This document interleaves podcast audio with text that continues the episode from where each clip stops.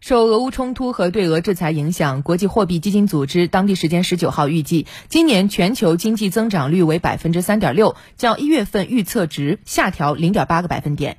美国和日本等主要发达经济体今年的增长预测均被下调。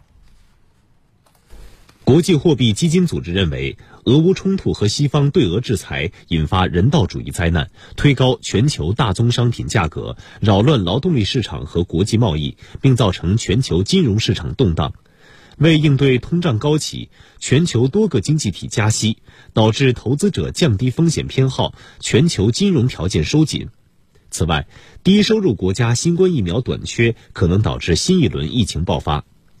基于上述原因，国际货币基金组织预计，二零二二年全球经济将增长百分之三点六，较此前预测下调零点八个百分点。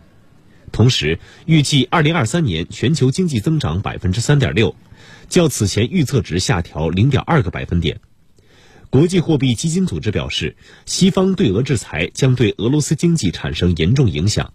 预计2022年俄罗斯国内生产总值将下降 8.5%，2023 年将下降2.3%。此外，2022年乌克兰经济预计将萎缩35%。此外，由于俄乌冲突严重冲击全球经济，对全球经济增长预测的不确定性远高于以往。如果俄乌冲突停止后，西方仍不取消对俄制裁，并更广泛打击俄能源出口，那么全球经济增长可能进一步放缓，通胀水平也会比预期更高。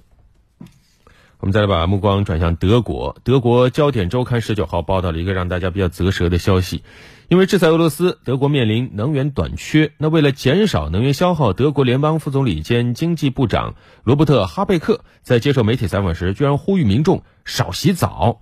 报道说，哈贝克要求民众减少一下取暖、蒸桑拿和洗澡的次数，还说的特别细啊，说洗澡时呢别全身冲水，重点清洗四个部位就行，包括臀部。腋窝、脚、腹股沟，其他部分怎么办呢？拿湿毛巾擦拭就可以。他说啊，这种牺牲啊，不仅会使俄罗斯政府的日子更艰难，还能改善皮肤微生物群呢。